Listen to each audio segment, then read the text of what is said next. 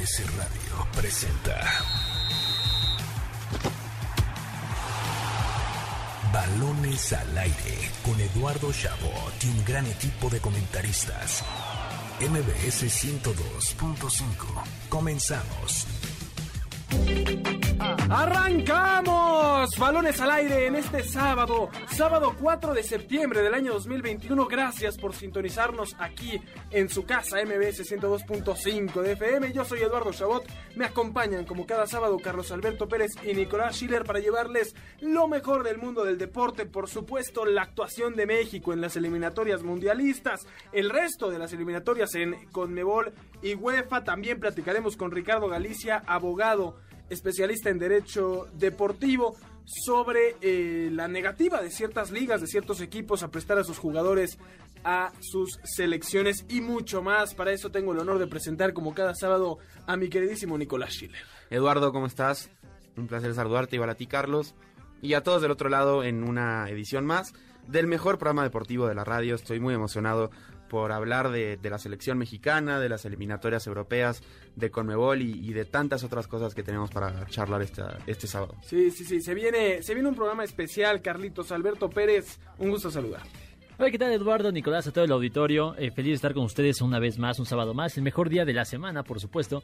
Y bueno, no podría estar más feliz porque a mí me encanta cuando juega la selección mexicana y aunque me parece una absoluta eh, abuso que hagan jugar a nuestros jugadores, a nuestros jugadores mexicanos tres veces en una misma fecha FIFA, me encanta que vayan a ver tres partidos de México este, fin de semana, entre comillas, porque va a ser jueves, domingo y miércoles. Sí. Pero me encanta, me encanta porque juegan los mejores jugadores mexicanos, empezando por Henry Martín. Vaya delantero que tenemos en la selección mexicana, no como otros. No, te, le encanta y lo odia. Muy bien, el sentimiento agridulce de Carlos Alberto Pérez lo entendemos todos. Pero sí, mucho de qué hablar con esta selección que viene de ganarle a Jamaica, Nico. Así que sin más preámbulo, comencemos. Balones al aire. Cuando menos lo esperaba, cuando más te quería. El arranque con Carlos Alberto Pérez.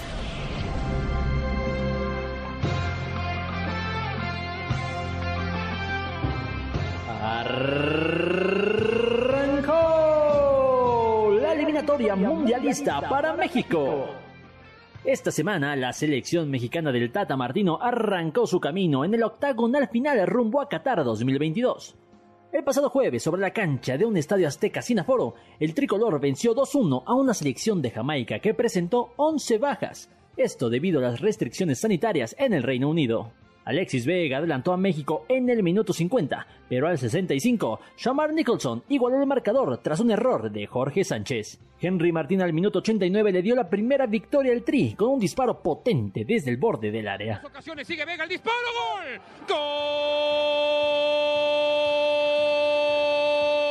¡De México! Apareció Vega que amagó en dos. ¡Ojo con esto! ¡Empató Jamaica! Los goles que no metas te los anotarán y llegó Nicholson. Se equivocó, perfilado horrible. Sánchez se cae, la pelota queda, segundo toque. Atención, llega Henry. ¡Gol!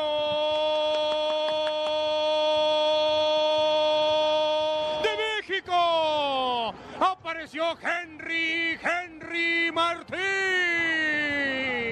El siguiente compromiso de la selección mexicana será este domingo a las 6 de la tarde en el Estadio Nacional de Costa Rica, ante su similar Tico. Además, por primera vez habrán tres partidos de eliminatoria en una misma fecha FIFA, por lo que México también visitará el Estadio Rommel Fernández el próximo miércoles a las 8 de la noche, donde se medirá ante la selección de Panamá.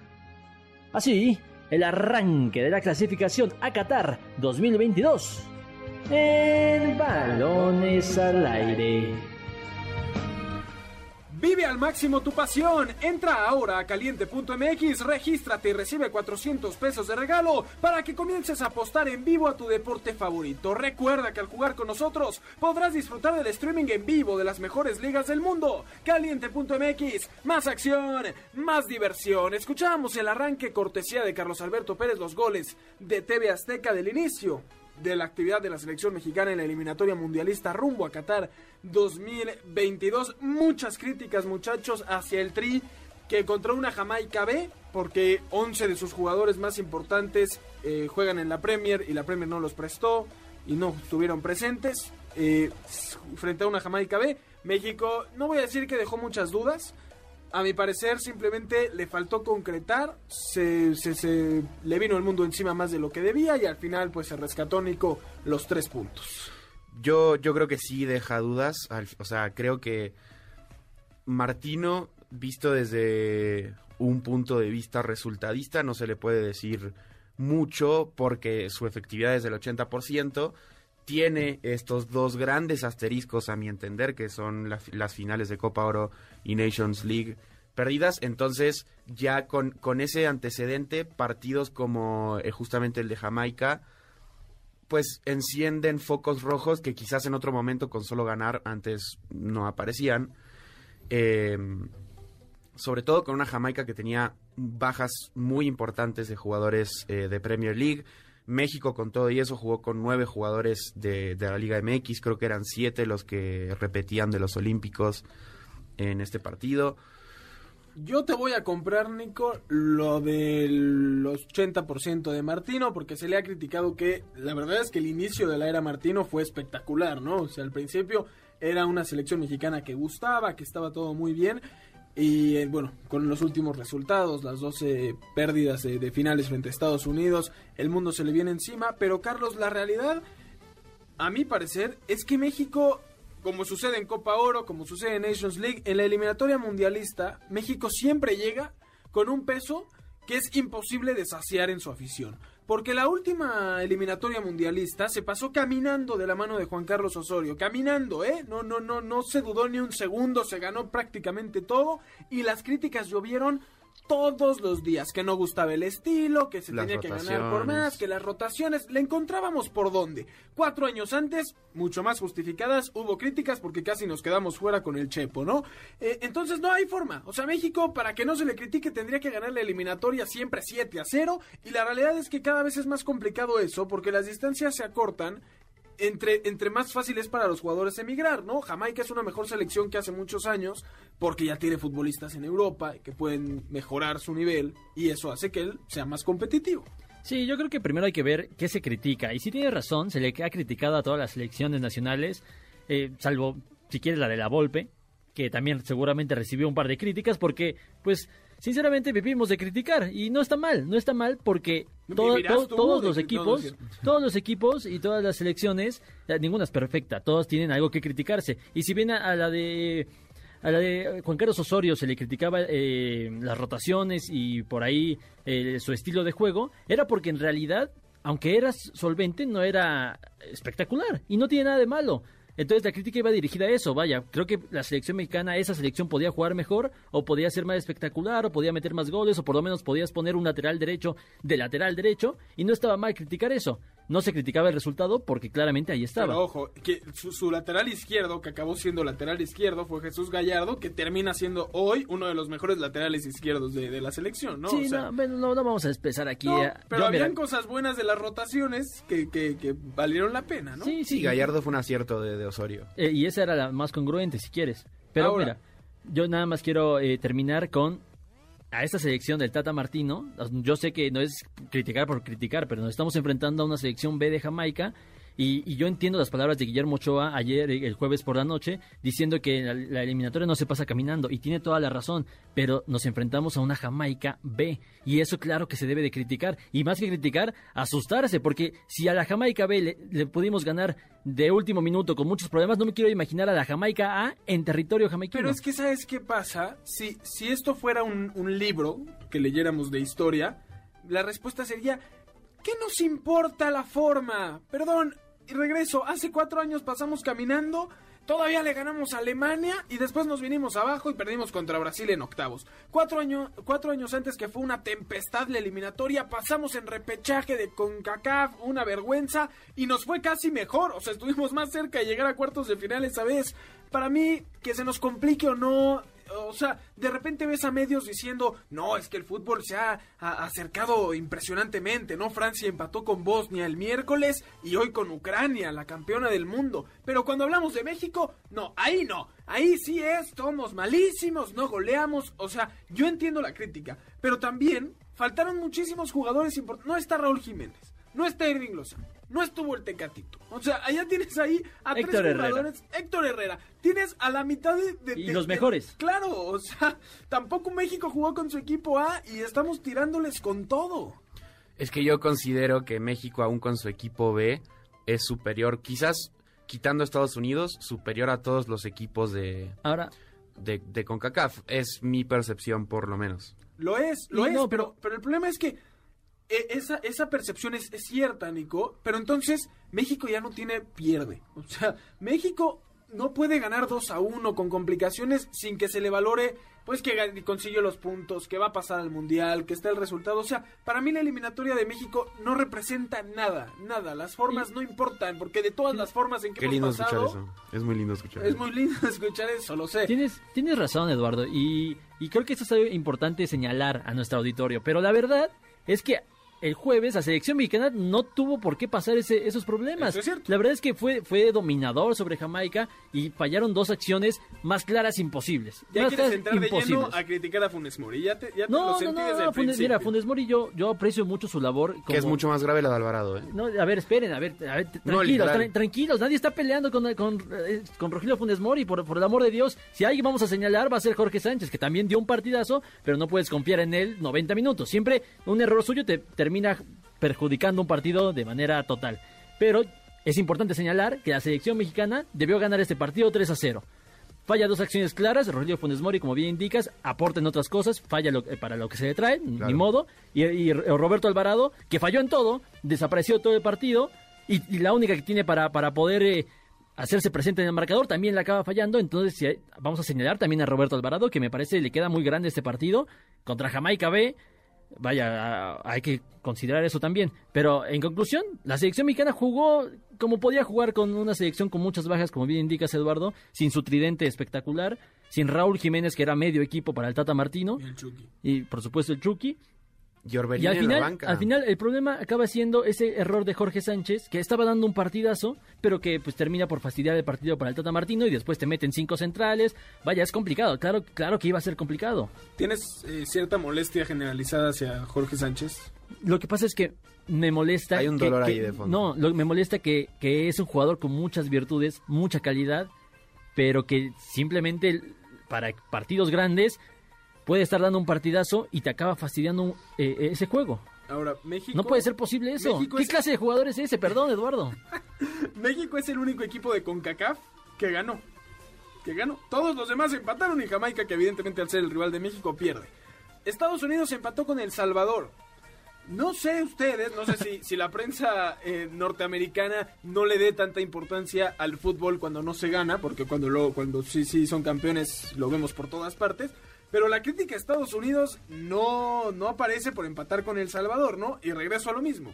Pareciera que el único equipo de CONCACAF al que se le exige, no sé si de más, pero excelencia pura, es a, México, ¿no? Porque eh, tienes el ejemplo ahí de Estados Unidos. Finalmente, si tú volteas a ver las posiciones y ves que México es el único con tres puntos y es el más criticado de toda la eliminatoria, pues sí, estamos todos locos, Ah, ¿no? es el más criticado porque estamos aquí en territorio mexicano. Pero sí te voy a decir algo. Estuve leyendo varias reacciones en Estados Unidos y vaya, sí se, se aprecia un poquito más la dificultad de ir al Cuscatlán. Vieron las imágenes del estadio de El Salvador, eran impresionantes. Y, y esa presión nos va a caer también a nosotros, a, bueno, a los mexicanos, a los jugadores mexicanos que vayan a jugar a El Salvador. Si no es que- estabas- si creí no es que que el estabas- triple, Es que por ahí me dijeron que, que me podían convocar.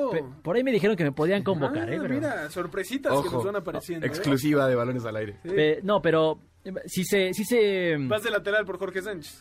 Espero que sí. No, pero sí se... eh, vaya, se le da un poquito más de mérito a El Salvador haber empatado ese, ese partido contra Estados Unidos, a pesar de que Estados Unidos sí. ya lo ponen como a la par de México. Si hubiera sido México, ¿tú crees que aquí se le hubiera dado el peso a, a la localidad de, de El Salvador como se le da en Estados Unidos? La verdad es que depende de la forma. Y, y si algo pude ver en ese partido contra Estados Unidos, es que Estados Unidos fue dominado gran parte del partido. Y eso es lo que preocupa, eh, lo que podría preocupar o que debería preocupar el- al- a la afición estadounidense, por lo menos. Si México hubiera hecho la misma actuación contra Jamaica, dominamos, fallamos dos claras y aún así metimos dos goles, y, aún, y no pudimos ganar, vaya, creo que se podría eh, eh, tener- manejar con calma esa situación. Vaya, se, se- se podría aceptar de alguna forma. Yo creo que de todos esos países, El Salvador siempre ha sido el que más se ha dicho o que se ha destacado la rivalidad que tiene con México Uy, no sé, y, que siempre y que siempre justamente ir al Cuscatlán es difícil y tal. Hay que recordar que a nivel clubes, tanto Rayados como Tigres sufrieron muchísimo para derrotar a la Alianza del Salvador. Entonces yo creo que si México tuviera ese 0 a 0 con El Salvador, por supuesto que se le pegaría, porque sigue siendo México y sigue siendo superior, pero sí tendría... O sea, yo creo que se le pegaría menos que como se le pegó en este partido de... Puede ser, porque de- de evidentemente la, la localía también afectó, digamos, no había gente en el estadio, recordarlo, eh, pero sí, esos son factores que, que influyen. Otro, otro equipo que no le fue nada bien e incluso rescata un gran marcador es Costa Rica, el rival de México la tarde de mañana, a las 6 de la tarde el partido. Empata 0 a 0 con Panamá en un encuentro donde los panameños pudieron haber goleado de haber estado más acertados en ese encuentro. ¿eh? Mañana, a mi parecer, por más que Costa Rica sea local y que sea considerado después de México y Estados Unidos quizás el, el más importante de CONCACAF, mañana México llega con un equipo mucho mejor que el de Costa Rica. Sí, sin Joel Campbell, que digo tampoco es el salvador de Costa Rica, pero es una figura importante para su selección. Yo creo que Costa Rica dejó esta gran imagen de Del Mundial del 14. del Mundial del 14. La verdad es que de ahí a, a diferente, o sea, en adelante tampoco han dado una imagen poderosa o, o de miedo, con todo y que la Copa Oro que gana Martino en semifinales casi casi lo saca Costa Rica en penales. Pero ha ido a la baja. ¿no? Pero ha ido a la baja muy claro, creo que es el fin de una generación, de esa del 2014, No, pero con esa- muchos problemas en el medio. Según yo, Keylor Navas tiene un montón de problemas con, con la federación, Sí, o sea, sí, uh, El más importante del equipo. No, esa, esa generación ya, ya no existe. O sea, no es que esté- no es que vaya de salida o algo parecido. De esa, de ese eh, eh, Brasil 2014 es impresionante selección de Costa Rica. Ya pasó un mundial, ya van a pasar casi dos. Entonces no queda absolutamente nadie. ¿Quieres hacerme sentir viejo? Me parece que? Oscar Duarte, Keylor Navas y Celso Borges. Y bueno, también si cuando está, cuando está eh, sano eh, o apto más bien, Brian Ruiz. eh, No, son, los- que quedan, pero bueno, de los que podrían jugar. Eh, está en duda, yo Joel Campbell, Joel Campbell. No está totalmente descartado. Me imagino que se van a aferrar a- al último minuto para ver si puede Ahora- jugar contra México, porque claro que es de sus armas más peligrosas. claro. Yo no, no, no me agarro el pretexto para estas selecciones, tanto Costa Rica como Panamá, porque me parece que son situaciones similares, de que se acabó esa generación, ¿no? Y lo digo porque en México, ¿Qué pasó ahí? ¿Qué pasó? sí, ya me estoy, me estoy ahogando. Ya está llorando Este, por... Me agarró el sentimiento de los costarricenses. este, porque en México siempre se ha llegado al mundial. México siempre ha estado en el mismo punto histórico, por llamarlo de alguna forma. Y en la eliminatoria, repito, como lo he hecho los 18 minutos que llevamos de programa, no es un eh, parteaguas de qué viene para la selección. Pero para equipos como Costa Rica o Panamá sí lo es. Y lo digo porque Costa Rica llegó a ese mundial y llegó lejísimos, mucho más de lo que ha logrado México en su historia. Y eso debería dar pie a que hayan proyectos a futuro. Igual con Panamá, Panamá viene de pasar por primera vez un mundial en 2018 y sus siguientes actuaciones después de eso son nefastas en la Nations League y en la Copa Oro, ¿no? Para mí, a diferencia de México, que no tiene nada que demostrar, para Costa Rica y Panamá, que son los siguientes dos rivales de México, Costa Rica mañana y Panamá el miércoles, sí debe de ser una prueba que demuestre que se está avanzando en su fútbol.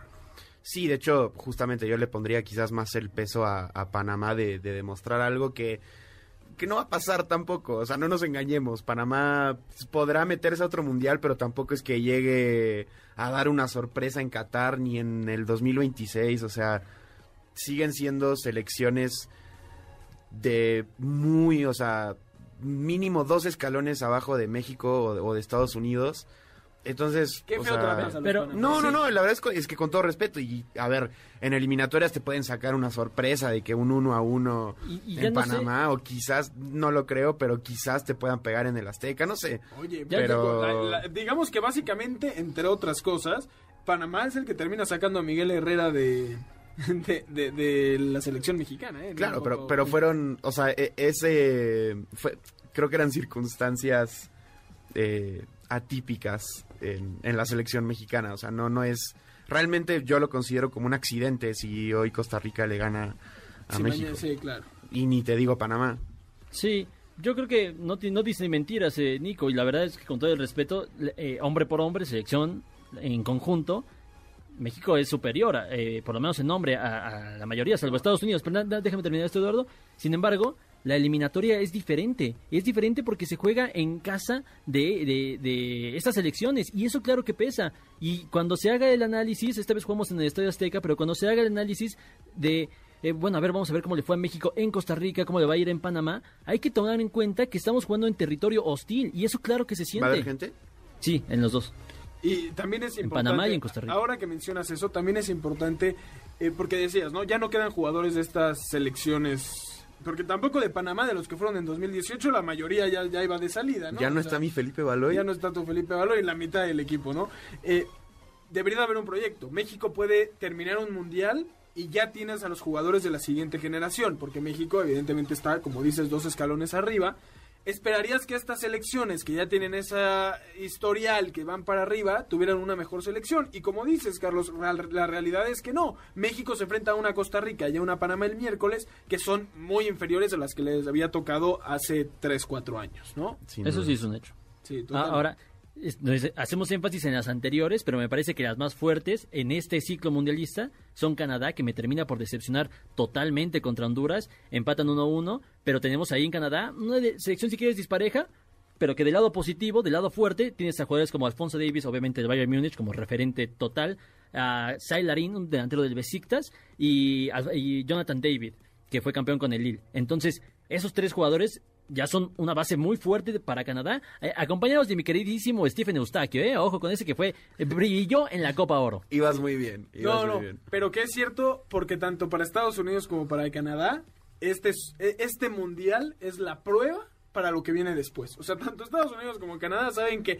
su platillo fuerte, donde quieren enseñar que el fútbol es lo suyo ahora, es para el 2026, que son locales junto con México. Y creo que tienes razón, los más los rivales más complicados para México podrían llegar a ser eh, Canadá y Estados Unidos. Y en, un, y en un escalón abajo sí pondría El Salvador. Vamos a ver cómo se desarrolla en esta eliminatoria. Que, que, bueno, no, Ah. o sea, yo te estoy diciendo que El Salvador. El Salvador arriba de Honduras. Mira, tú puedes poner, claro que sí, sin ningún problema. Honduras ahora es tu Pero, Ucrania. pero yo, yo, yo quiero decirle El al Salvador auditorio. siempre ha sido mucho peor que Honduras. Por Sí, por- pero este proceso pinta muy bien, Eduardo. Y es lo que quiero comentarle a nuestro queridísimo auditorio, que le ponga nada más un ojito a El Salvador, que por lo menos ya le sacó un empate y dominó por varios lapsos del partido a Estados Unidos. Ojo, en el Cuscatlán. Claro.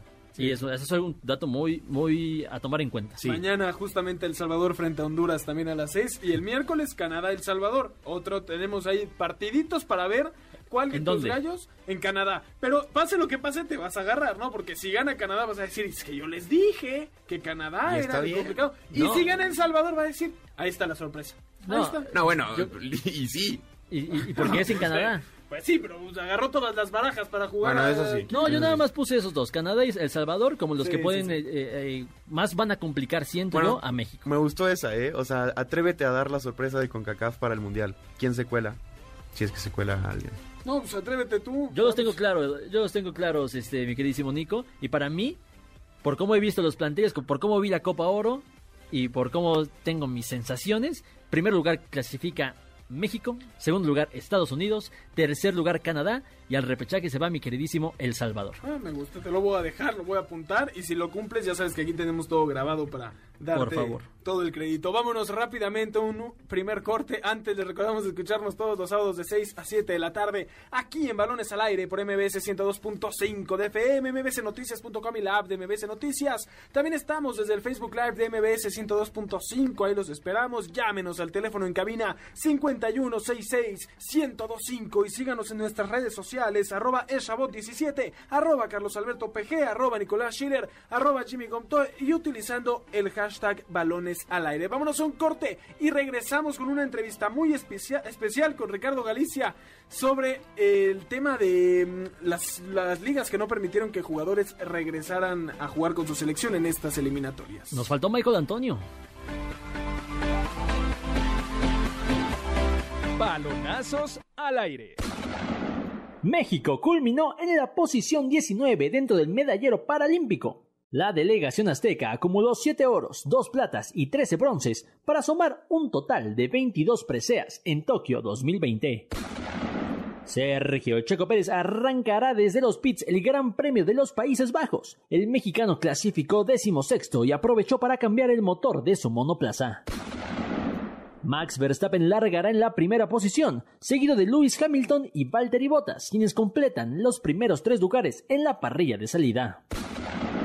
Se definió la serie del Rey en la Liga Mexicana de Béisbol. Los Toros de Tijuana enfrentarán a los Leones de Yucatán, quienes dejaron en el camino a los Mariachis de Guadalajara y a los Diablos Rojos del México, respectivamente. Las autoridades canadienses anunciaron que investigarán la muerte de la boxeadora mexicana Janet Zacarías, quien el pasado 28 de agosto fue noqueada por la pugilista quebequesa Mary Pierre Hall.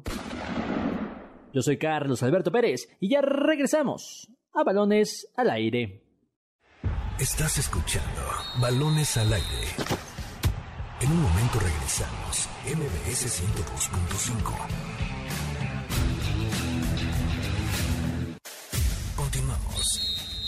Estás escuchando Balones al Aire, MBS 102.5. ¿Sabías que? Con Nicolás Schiller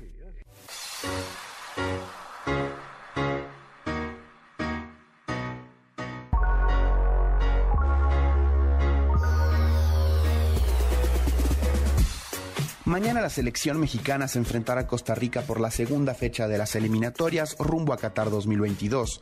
Y si bien el historial marca una diferencia amplia a favor del Tri, con 11 victorias en 22 partidos y solo 4 derrotas, los ticos ya saben lo que es dejarle un mal sabor de boca a esta selección.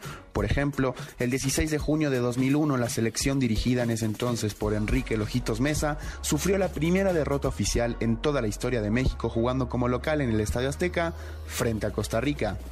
Aquel partido fue denominado como el Aztecaso y puso en peligro la clasificación de México al Mundial 2002, historia similar a la que ocurrió rumbo a Brasil 2014, cuando México cayó por 2 a 1 en el Estadio Nacional de San José y tuvo que esperar a una victoria de Estados Unidos para acceder al Mundial.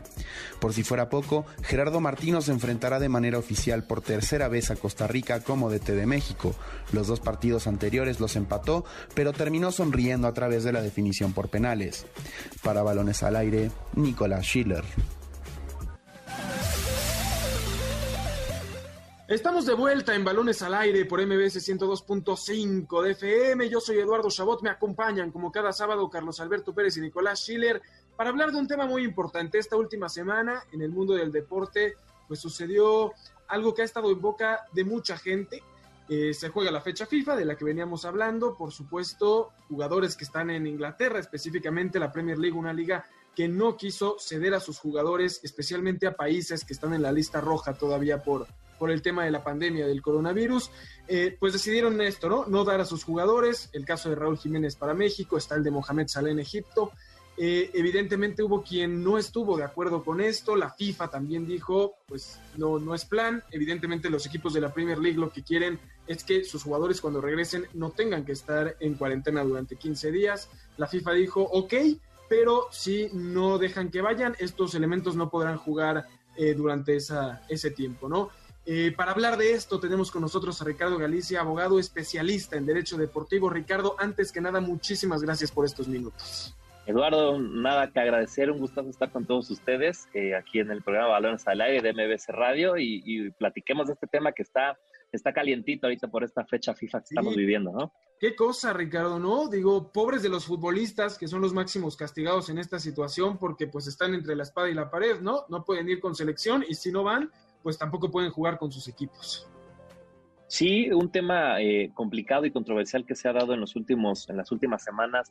Por ahí la Premier League, la Liga Española y por ahí la Serie A también se, intentaron unir en este movimiento de, no ceder a sus jugadores. Eh, y obviamente en temas, en, viéndolos desde una perspectiva 100% legal, pues eh, hay, hay violaciones, ¿no? A los reglamentos que tiene la FIFA, ¿no? El reglamento sobre el estatuto y la transferencia de jugadores en su anexo 1 te, te habla sobre esta obligatoriedad que tienen los clubes eh, de ceder eh, a los jugadores cuando son convocados a fechas FIFA o fechas oficiales, como lo sería una eliminatoria mundialista. Entonces, eh, pues ya, ya el día de en, estos días hemos estado viendo cómo, cómo, distintos clubes no han tenido a sus jugadores, entre ellos México con, con Raúl, ¿no? el tema del Wolverhampton, entonces, a ver, en, estos, en estas próximas semanas veremos cuál va a ser la decisión de FIFA o cuáles son las sanciones que, se pudieran llegar a interponer por esta, por esta negativa de ceder a los jugadores.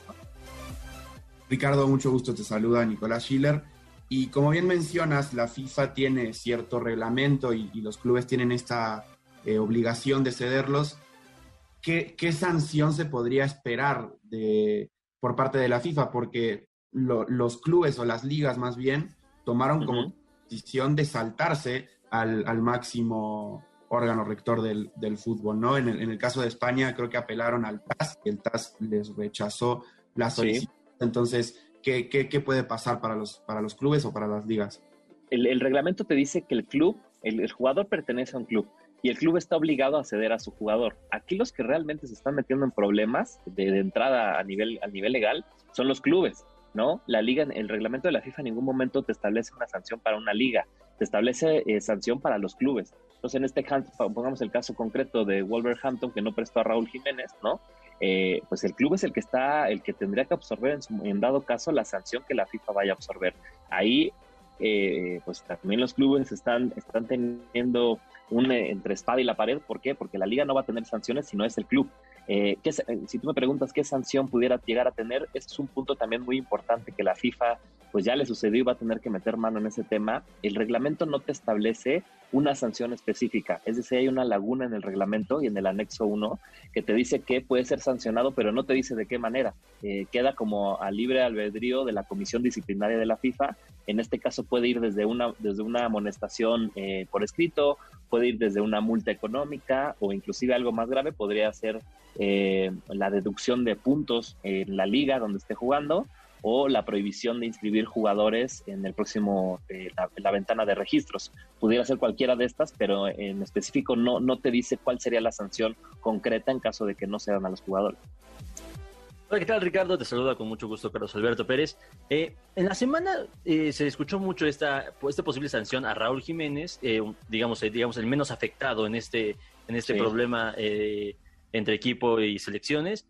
Y es de la provisión de cinco días eh, sin poder disputar ningún partido oficial, ¿no? Después de, la fecha FIFA. Eh, preguntarte qué tan cierto es esto y también ver eh, qué opinas tú como abogado de la postura que está tomando la selección mexicana, porque ellos son reticentes y que quieren la máxima sanción posible para el Wolverhampton. Sí, este, este tema de la sanción de los cinco días Todavía no es concreta, como les comentaba. La, FIFA no tiene definido aún cuál es la sanción que pudiera tener un club en caso de no ser a los jugadores. Se va a tener que abrir un expediente en la comisión disciplinaria de la FIFA y el comité tendrá que decidir cuál va a ser la sanción a los clubes que no se dieron a sus jugadores. Estamos hablando de, muchos clubes que esta fecha FIFA no se dieron a sus jugadores, se les tendrá que hablar un, expediente en la comisión disciplinaria. Entonces, este tema de los cinco días, bueno, todavía no es un tema, digamos, 100% oficial, ¿no? Se ha hablado mucho de, esa posible sanción, pero, pero no. Obviamente, respecto al tema de, que la federación solicite eh, alguna sanción, bueno, esto además de, que la, la, Federación Mexicana pudiera solicitarlo, esto, eh, estas investigaciones se van a abrir de oficio por parte de la FIFA. ¿No? Eh, no, no va a haber necesidad que las, las federaciones o las elecciones interpongan algún recurso, sino la misma FIFA tendrá que abrir un expediente en la comisión disciplinaria de oficio por todas estas negativas eh, en el caso de no, haber cedido los jugadores. Y te voy a decir por qué. Se está abriendo un precedente muy importante y muy peligroso para lo que viene de aquí a diciembre de 2022, que es el Mundial, porque los clubes ya vieron que si no pasa nada, o sea, si no sancionan, pues no va a pasar nada y ya no presto a mis jugadores, ¿sabes? Y lo voy a prestar cuando se me dé la gana. Este, al final del día siempre ha sido una pelea entre clubes y FIFA. ¿Por qué? Porque los clubes son los que le pagan el sueldo al, al jugador, ¿no? Y sabemos que no cobran barato. Entonces van, viajan a la fecha FIFA, se lesionan y el, club es el que, tiene, el que tiene que seguir aportando el salario y pagar la recuperación.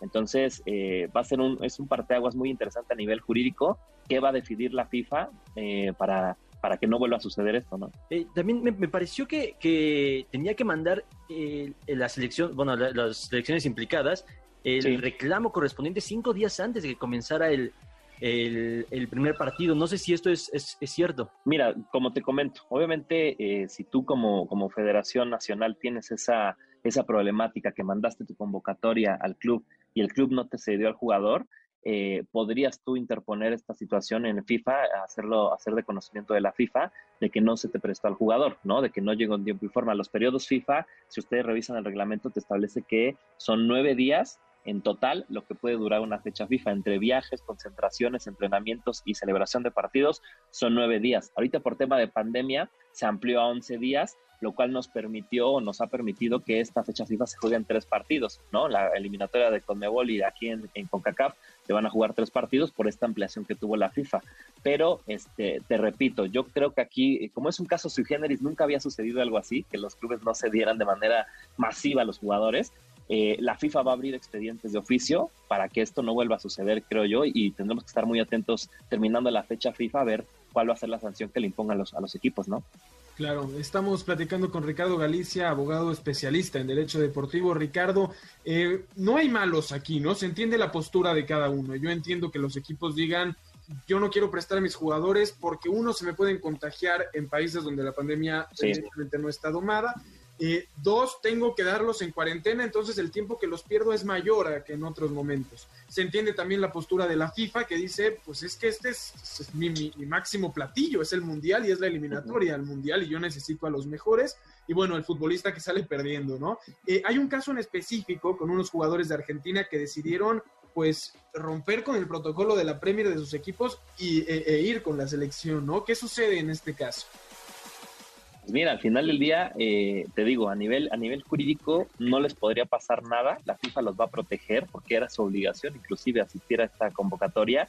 Aquí el problema que se les viene a estos jugadores va a ser directamente con su patrón, que es su equipo, su club. Pudiera haber alguna violación al reglamento interno del club, ¿no? Eh, dependiendo cada caso en concreto, pero seguramente habrá alguna sanción hasta deportiva para estos jugadores que rompieron la prohibición y, y se reportaron con sus selecciones, ¿no? Eso al final del día es, un poco loco, ¿no? Porque eh, quizás en el caso de Messi, cuando él llegó a, al PSG, muchos habló de que él tenía una cláusula. Yo, o sea, primero la selección, después el PSG, ¿no? Pero ¿cuántos jugadores, o sea, quizás es el único que tiene esa cláusula?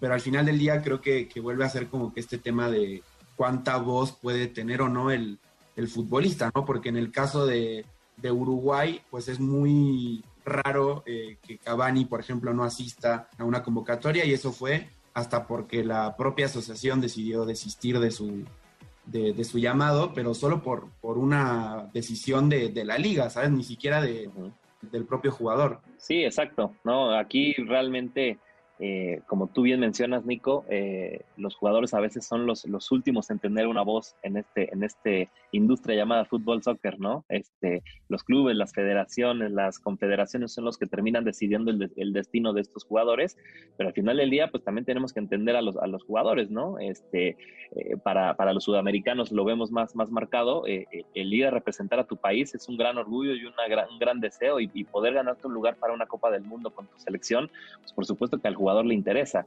Y hablando en temas económicos y en temas comerciales, pues por supuesto que, que sube tus bonos si eres jugador seleccionado y si vas a una Copa del Mundo. Entonces todo es negocio y todo es industria en este tema del fútbol, por, por lo cual pues este tipo de decisiones genera mucho, eh, mucha controversia jurídica para todas las partes, ¿no?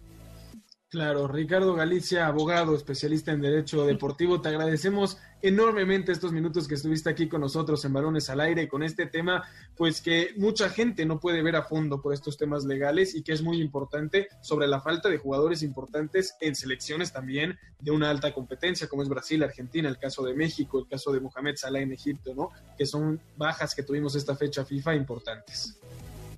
Sí, pues muchas gracias por la invitación. Espero eh, haber sido claro con los conceptos y si no, bueno, ya eh, luego, luego platicaremos para, para desenrollarlos, no pasa nada. Muchísimas gracias, Ricardo, y que te tengamos aquí de vuelta pronto para hablar de más temas. Seguro que sí, cuenten con, un, con uno. Saludos. Ahí tuvimos a Ricardo Galicia, abogado, experto en derecho deportivo, para platicar sobre este tema, muchachos que es muy importante porque las máximas estrellas o algunas de las máximas estrellas de diferentes selecciones no pudieron hacer el viaje para jugar y representar a su país y pues ahí hay un tema muy importante donde el jugador pues sale perjudicado de una forma u otra, ¿no? Lo decíamos, Raúl Jiménez sin deberla ni temerla, ya tiene cinco días de castigo si esto se concreta, sin haber hecho nada. Sí, y aparte, sé que ya sé lo que se va a venir, así que pueden criticarme de una vez, pero en mi caso en particular, yo temía de que la selección argentina iba a perder mínimo 12 jugadores de los 23 convocados. Entre la Liga Española, Italiana y la Premier League, Argentina iba a perder a la mitad más uno de su, de su convocatoria y con Brasil en el día de mañana, pues hubiera sido bajas importantes, por suerte, lo, un poco lo que hablábamos con... Qué padre que dijiste la mitad más uno representando a Boca. No, por favor, Eduardo, por favor, no entremos en eso. Y- sí, y creo que al auditorio le quedó claro que Raúl Jiménez no va a estar, pero nos manda mensaje nuestro queridísimo Ramón Cáceres, que no nos olvidemos de Michael Antonio, a quien no pudimos enfrentar, delantero estrella de- del West Ham, goleador de la Premier League, Yo solo y que lo por supuesto debió Ramón lo, lo narra. debió estar seleccionado con la selección de Jamaica. Creo que era la baja más importante de CONCACAF, eso Sin es un hecho. Sí, sí, totalmente. Eh, ahora, como lo decíamos en la entrevista, ¿no? Entendible la postura de todos, ¿no? Los equipos no quieren perder a sus jugadores durante 20 días. Eh, lo- lo- las ligas quieren tener lo mejor para ellos, los, las selecciones o la FIFA quiere que sus, los mejores jugadores estén en las eliminatorias, el futbolista pues no sabe qué hacer porque lo castigan de una forma u otra, entonces eh, complicado el, el- el panorama digamos en ese, en ese sentido. Eh, mañana por ejemplo, ya lo hablaremos en el siguiente bloque, pero es Brasil-Argentina, los dos equipos mejor clasificados de Conmebol, la última final de Copa América entre estos dos equipos, para la- el gusto de Nico la ganó Argentina. Eh, y también tienen muchas bajas raíz de esta de esta decisión, ¿no? Nos hubiera gustado ver un Argentina-Brasil repleto de estrellas. Sí, bueno, a- Argentina realmente Sí. está prácticamente completa. Sí, Creo pues que valió, nadie respetó nada. no, primero está la, la bandera. Sí, no, pero, o sea, realmente sí creo que, por ejemplo, en el, en el caso de, o sea, creo que es, es que creo que a los dos les conviene. Al país, obviamente, le conviene tener a sus máximas figuras, pero a los clubes también. O sea, Emiliano Martínez, su valor habrá crecido quién sabe cuánto después de la Copa América. Ya había tenido una gran temporada de la Premier League, pero la Copa América lo revalorizó completamente. Eh, Di María, o sea, Otamendi, jugadores que recibieron un segundo aire quizás por, por así No es lo decirlo. mismo Copa América que una eliminatoria mundialista, ¿no? Pues, a ver, una Argentina-Venezuela puede ser que no, pero la Argentina-Brasil eh, camino a Qatar, yo creo que sí. Lo bueno es que Brasil tiene ya pase casi asegurado, le Sí. saca tres puntos, si no me equivoco, cuatro a Argentina. Y Eh, no, seis. Seis, seis, ah, bueno, me equivoqué yo en las cuentas, entonces... eh, eh, Hoy tú y no, las matemáticas han estado. ¿Qué? Si es la primera, Eduardo, por el amor de Seis Dios. por la fecha que se suspendió Claro. antes. Oye, pero el dólar Porque- mañana, los dos están invictos, ¿eh? Sí. Argentina con varios empates. Sí, pero aquí tengo dos las bajas de Brasil, ¿te las digo de una vez o regresando? favor, no, de una vez, ya te veo enrollado. Ya. Porque, porque son nueve de la Premier League y no son cualquier eh, jugador. A ver, No, tenemos a Allison y a Ederson, los dos porteros, ¿no? Ahí, bueno, digamos que se anula uno, pero lo- los dos no están. Después Thiago Silva, Fabiño, Fred, Rafinha, eh, Roberto Firmino, Gabriel Jesús y Richarlison. El hijo favorito, ¿no? ¿Quién- O sea, quién- quién medio va- equipo. ¿Quién va a jugar mañana con Brasil? No Pues- tengo idea, porque además se suman las bajas de Malcolm y del Zenit, de Malcolm y de Caudiño, además de Mateus Núñez. Son las 12 bajas de la última convocatoria que Es que, tuvo. mira, en cuestión de puntos Brasil. les da lo mismo, ¿no? Son dos equipos que van a estar en la próxima Copa del Mundo. y- No sé. Sí, Es- es pero más no, la rivalidad. pero No, claro. A ver, dije claro, en claro. cuestión de puntos, Sí, no se me sí, alborote no. el gallinero Pe- aquí. pero es que Argentina no está sobrado de puntos. Brasil sí, Brasil no tiene, vaya, no le va a pesar No, tanto perder ese Argentina está en partido. segundo, No, pero aparte, o sea, a ver, Argentina y Brasil van a estar en el Mundial, eso es prácticamente Es la rivalidad del partido de mañana, siendo la primera vez que se enfrentan a un mes y seis días de haberse eh, jugado, final. dos meses de haberse jugado. Que a ver, eh. Brasil sigue teniendo un buen equipo, ¿eh? O sea, tiene a Weberton, que hizo una muy buena Copa América, eh, Neymar prácticamente, no sé si Cuña sí estuvo convocado. Mira cómo Nico trata de rescatar a Brasil para que mañana que gane Argentina Aquí pueda tengo, decir que... aquí tengo la alineación de A ver. Brasil y entre los más destacados, la verdad es que sí tiene un equipazo. O, eh, no pondría a Weberton, ta- Ok, o sea, es sí, válido, O- no es un Allison y un Ederson, te lo claro. concedo. Pero sí tienes a. Eder Militao y Marquinhos en la central, que son mejor que la central de Argentina, eso me queda, por lo menos en nombres, ¿no? Sí. Eh, Casemiro, Vinicius, Gabriel Jesús y Neymar. ¿Qué más quieres? No, sí, de que faltan otros ¿Qué más jugadores. quiero? A Firmino, a Allison, a, a- no, no, mitad Thiago Silva. Thiago Silva en la central. Que no sé si sería titular, la verdad, ¿eh? Eh, Por encima de Marquinhos y Militao. Pero bueno, si le hacen falta 12 jugadores, eso, eso no, nos va a quedar. No se lo quita nadie. parte de lo que nos toca vivir todavía con la, con la pandemia, ¿no? Tratando de, de que pronto regresemos a la normalidad, de tener estadios llenos, de poder disfrutar del fútbol como lo hacíamos antes, pero ahí vamos poco a poco. Vámonos a un último corte. Antes les recordamos escucharnos todos los sábados de 6 a 7 de la tarde aquí en Balones al Aire por MBS 102.5 de FM, mbsnoticias.com y la app de MBS Noticias. También estamos desde el Facebook Live de MBS 102.5 llámenos el teléfono en cabina 5166-1025 y síganos en nuestras redes sociales, arroba eshabot17, arroba Carlos Alberto PG, arroba Nicolás Schiller, arroba Jimmy Gomtor y utilizando el hashtag balones al aire. Vámonos a un corte y regresamos con lo mejor de la eliminatoria de la UEFA. Un día como hoy con Eduardo Chabot. Un día como hoy, pero del año 2002, el mundo del baloncesto vivió un evento que nadie veía venir. El 4 de septiembre del 2002, la selección de básquetbol de Estados Unidos sufrió su primera derrota en la historia desde que los jugadores de la NBA representan al país en competencias internacionales.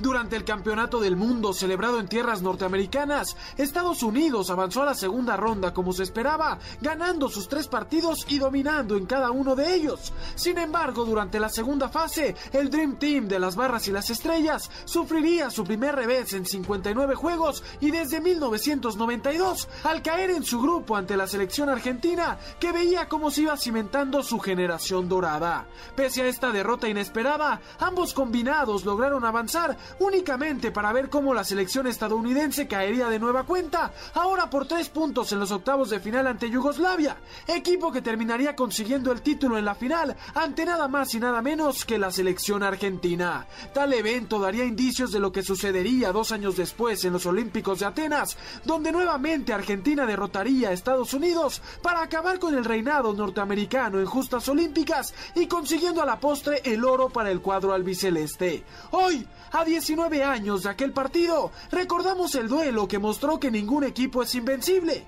que a pesar de tener una plantilla llena de superestrellas, el deporte siempre da lugar a la sorpresa y momentos únicos de gloria. Estás escuchando Balones al aire. En un momento regresamos. MBS 102.5. Continuamos. Estás escuchando Balones al aire. MBS 102.5. Lo mejor del deporte con Jimmy Gómez Torres. De la clausura de los Juegos Paralímpicos Tokio 2020, los paratletas mexicanos ya han hecho historia y posicionan a México en el decimonoveno lugar del medallero con un total de 22 medallas, 13 de bronce, 2 de plata y 7 de oro, superando así la marca de las 21 medallas conseguidas en Londres 2012.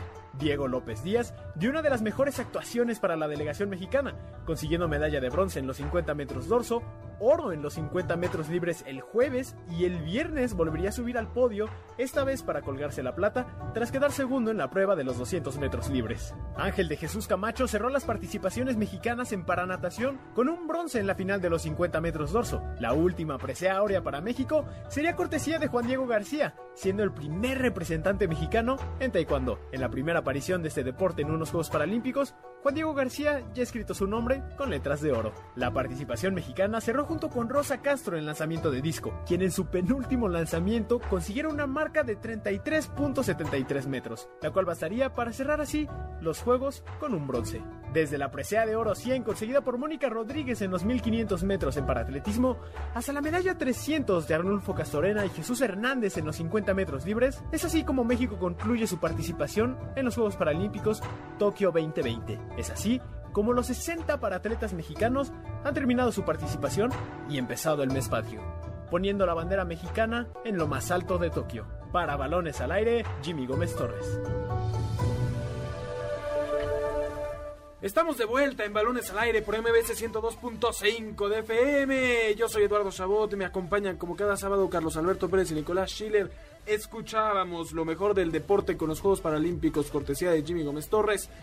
Eh, con la gran actuación de México en los Juegos Paralímpicos, algo que nos debe de llenar de orgullo, la cantidad de medallas de buenos lugares que hemos conseguido en esta justa Paralímpica y eso siempre dejará un buen sabor de boca. Para acabar, muchachos, el día de hoy hablar un poco de lo que sucede en la eliminatoria de UEFA, donde hubieron varias sorpresas, ¿no? El empate entre Ucrania y Francia, ustedes me echaron al piso mi ilusión con Ucrania en la última Eurocopa y hoy viene y le saca un empate a la campeona del mundo. Pero no te me vas a subir al barco tanto, porque, a ver, está en el grupo D, el grupo D lo comanda Francia, cinco partidos jugados, nueve puntos, tal vez no es de mejor récord, pero es líder.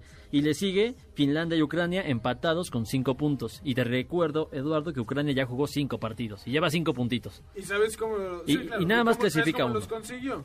Con cinco empates. No han ni ganado ni, maravilla. ni perdido. Ucrania ha empatado todos. sus Ucrania la invictos. eliminatoria. Invictos, ¿eh? Potencia. Viene con todo mi selección ucraniana. eh, gran eh, actuación. Creo que si nos vamos por sorpresa, que, que- que no sería sorpresa si te pones a pensar en, en sus jugadores, pero lo que viene siendo Noruega, ¿no? Con los jugadores, evidentemente tienes a Haaland ahí como máximo superestrella. Y, y me parece curioso lo que sucederá, ¿no?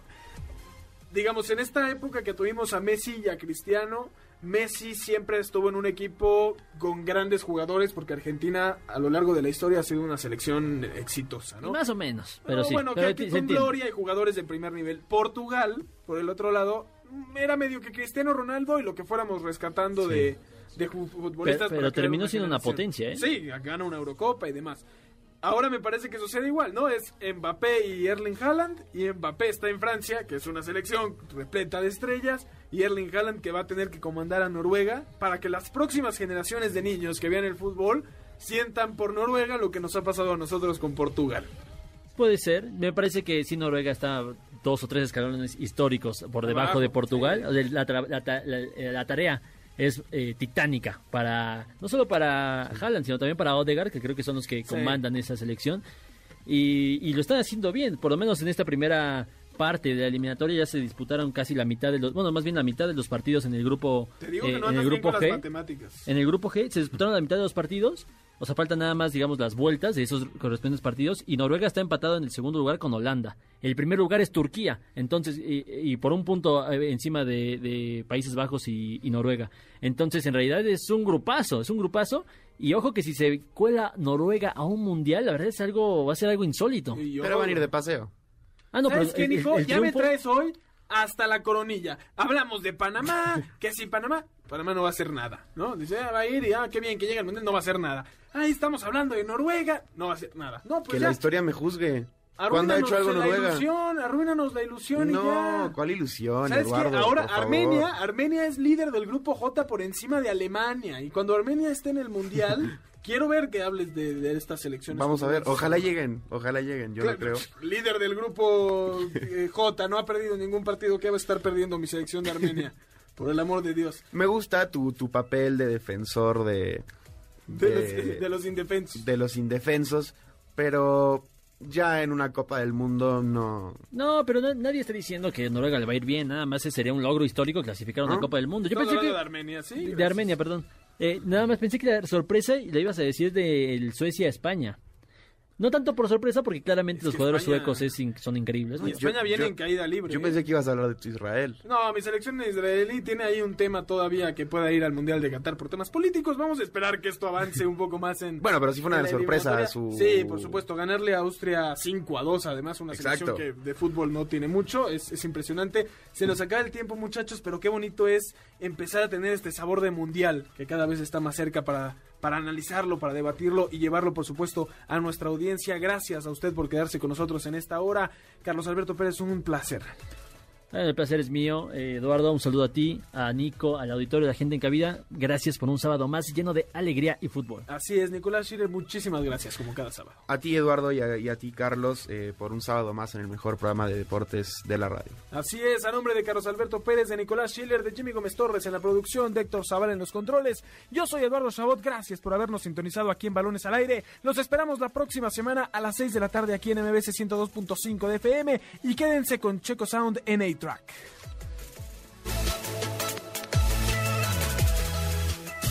MBS Radio presentó Balones al Aire. Con Eduardo Chabot y su equipo de comentaristas. Nos escuchamos el próximo sábado a la misma hora. MBS 102.5.